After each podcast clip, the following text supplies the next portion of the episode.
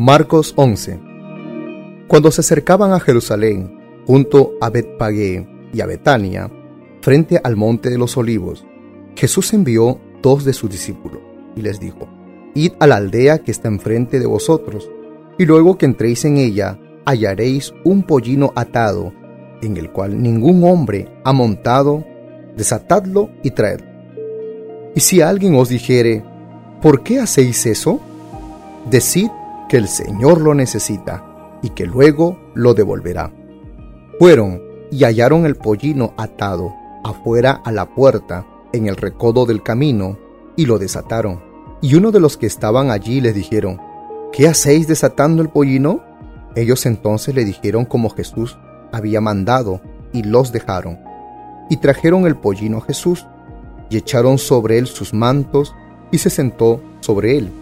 También muchos tendían sus mantos por el camino, y otros cortaban ramas de los árboles y las tendían por el camino. Los que iban delante y los que venían detrás daban voces diciendo, Hosana, bendito el que viene en el nombre del Señor. Bendito el reino de nuestro Padre David que viene, Hosana en las alturas. Y entró Jesús en Jerusalén y en el templo, y habiendo mirado alrededor todas las cosas, como ya anochecía, se fue a Betania con los doce. Al día siguiente, cuando salieron de Betania, tuvo hambre, y viendo de lejos una higuera que tenía hojas, fue a ver si tal vez hallaba en ella algo, pero cuando llegó a ella, nada halló sino hojas, pues no era tiempo de higo. Entonces Jesús dijo a la higuera, Nunca jamás coma nadie fruto de ti, y lo oyeron sus discípulos.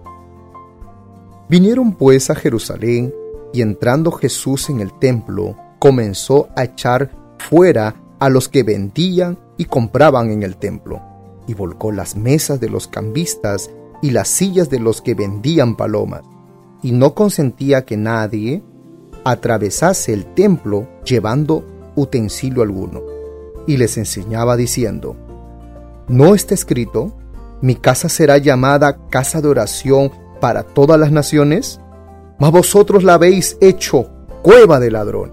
Y lo oyeron los escribas y los principales sacerdotes, y buscaban cómo matarle, porque le tenían miedo, por cuanto todo el pueblo estaba admirado de su doctrina. Pero al llegar la noche, Jesús salió de la ciudad y pasando por la mañana que la higuera se había secado desde las raíces. Entonces Pedro, acordándose, le dijo, Maestro, mira, la higuera que maldejiste se ha secado. Respondiendo Jesús les dijo, Tened fe en Dios, porque de cierto os digo que cualquiera que dijere a este monte, quítate y échate en el mar, y no dudare en su corazón, sino creyere que será hecho lo que dice, lo que diga le será hecho. Por tanto, os digo que todo lo que pidiereis orando, creed que lo recibiréis, y os vendrá.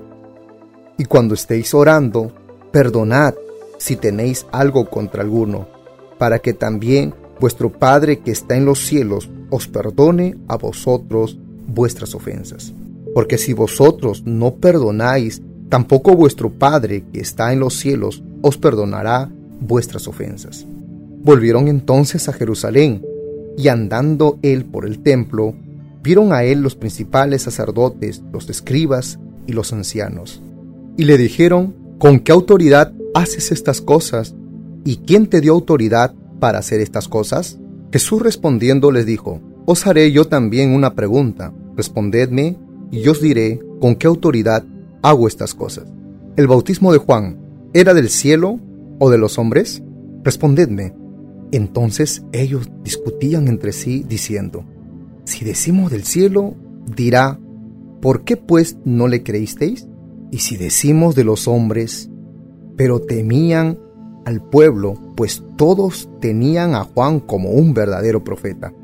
Así que, respondiendo, dijeron a Jesús, no sabemos. Entonces respondiendo Jesús les dijo, tampoco yo os diré con qué autoridad hago estas cosas.